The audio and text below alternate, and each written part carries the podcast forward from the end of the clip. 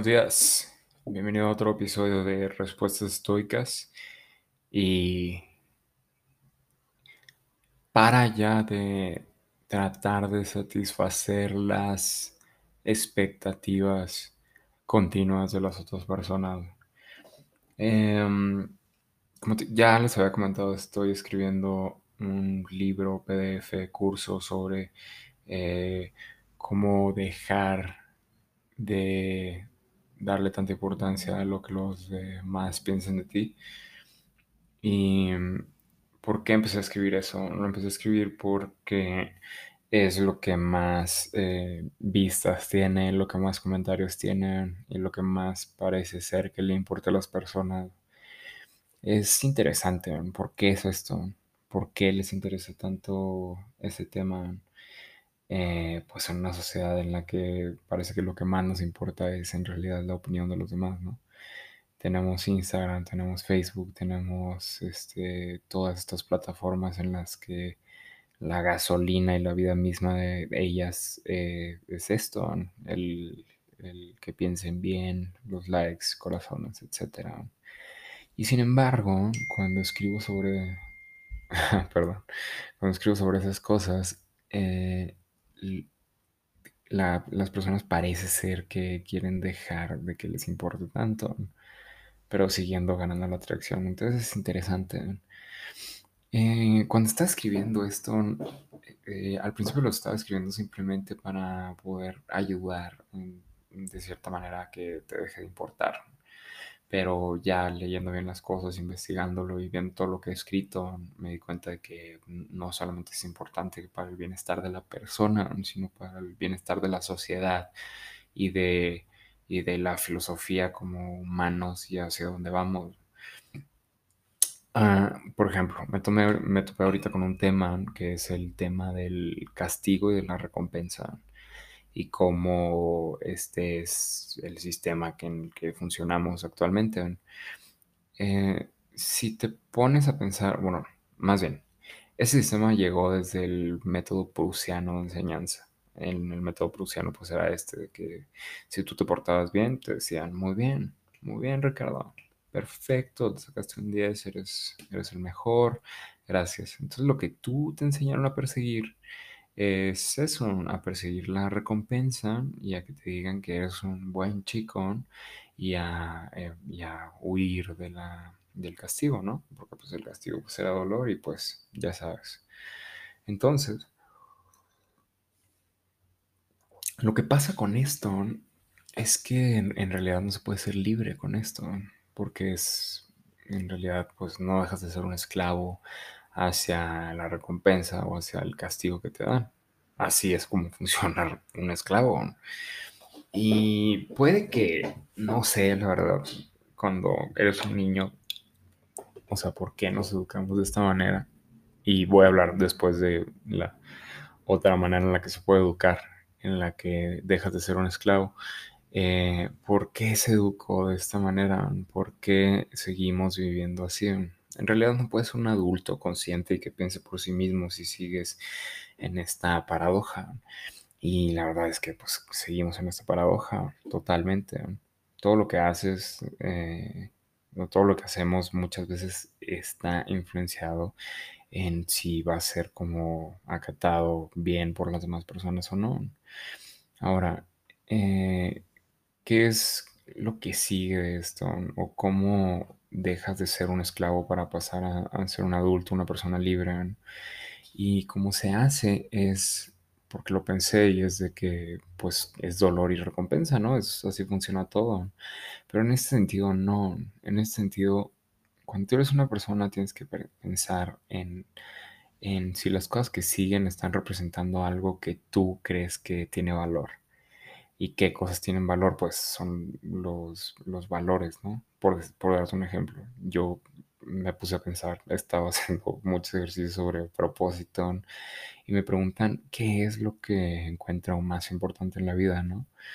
Y mucha, y, y, como lo que me encontré fueron con básicamente cuatro, creo que cuatro cosas, con exploración, aventura, curiosidad y, ¿Y cuál era la cuarta? Y era este coraje, como el valor, como gallardía, en los españoles.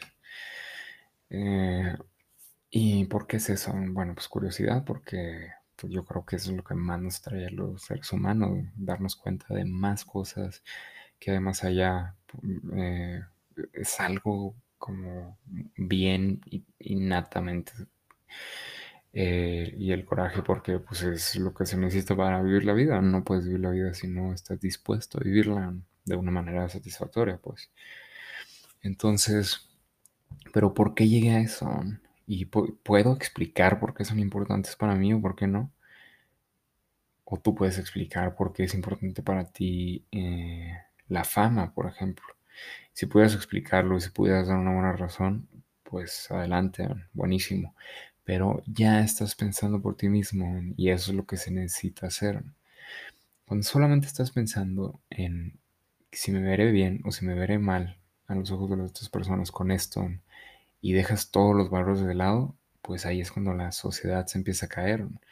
Porque si le empiezas a hacer caso a la sociedad, nada más ve lo que pasa.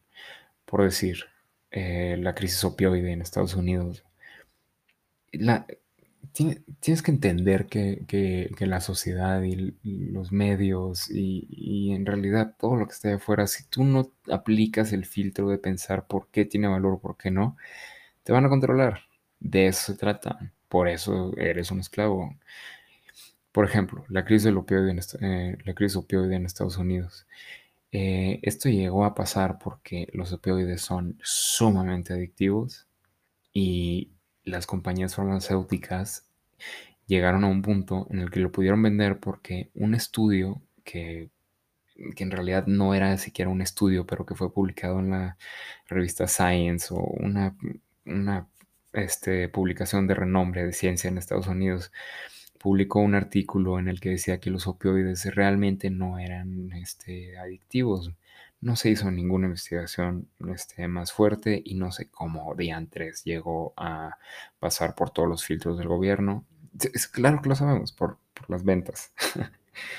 y, y ve dónde estamos ahorita siendo que los mismos doctores te decían que tomar opioides hasta cierta cantidad eh, no era adictivo, etcétera, y incluso era bien para ti.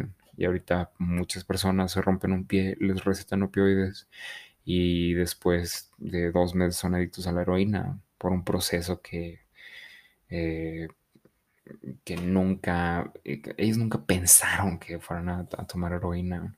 Pero eso es a lo que me refiero, o sea, ¿cuántas cosas no son así? ¿Cuántas cosas estás escuchando todo el tiempo que tú crees que tienen valor, pero en realidad no lo tienen?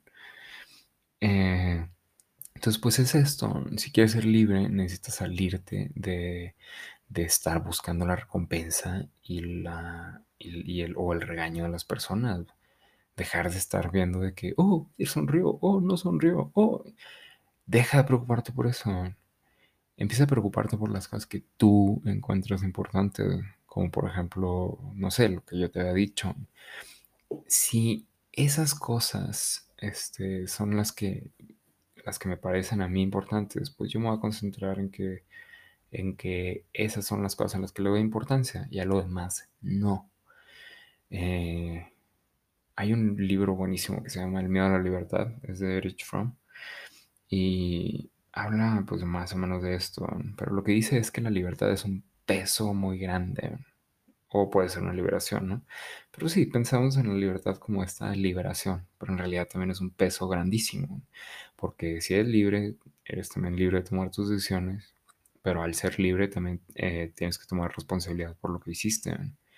Entonces, pues la mayoría de las personas eh, es mejor o nos conviene más de que le damos la libertad, nuestra libertad y nuestra capacidad para pensar y de tomar decisiones y de darle importancia a las cosas a algo más, sea el Estado, sea tu familia, sean tus papás, sea lo que sean, y tú te quitas de problemas, ya no tienes que pensar por ti mismo, ya no tienes que cargar con el increíble peso de la libertad y pues tú estás en tu vida bien, ¿no? Ya me enseñan que yo me tengo que este, que yo tengo que hacer dinero tanta, tanta edad, tengo que casarme, tengo que hacer todo esto y así.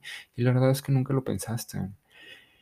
Y el problema es que llega el final de la vida y te das cuenta que en realidad vale a madres, porque de todas maneras te vas a morir, compadre. Entonces, pues eso es uno. Entonces, otra idea es, hay dos tipos de libertad. Pero bueno, para acabar esa idea, el peso de la libertad lo tienes que tomar si no quieres estar arrepentido al final de tu vida de no haber tomado esa decisión y ese peso. Y ese peso se puede convertir en liberación, pero tiene, tiene que, tú tienes que tomarlo tú voluntariamente para que se convierta en algo liberador. Porque si lo cargas, va a ser una carga. Ahora, eh, hay dos tipos de libertad según Eric Trump, que son la libertad de y la libertad para.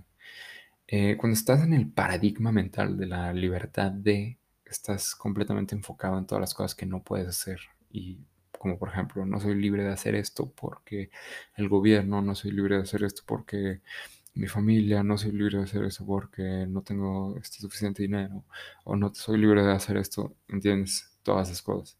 Y en ese paradigma, pues sí, no es libre, no somos libres de hacer casi todo. Pero si vamos al otro paradigma que es de la libertad para, ese paradigma pues ya es de que, bueno, pues es la libertad para que puedes hacer realmente en el momento en el que estás con lo que tienes. Y la libertad para yo creo que es, sobre todo importante en tu cabeza. Porque en tu cabeza, tu capacidad para darle importancia a las cosas o para no darle importancia a las cosas es lo que determina si somos una sociedad libre y autónoma o no.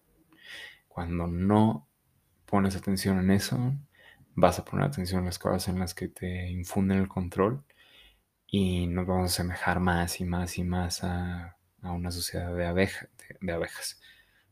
Pues podría ser, pero no, de ovejas, de borregos.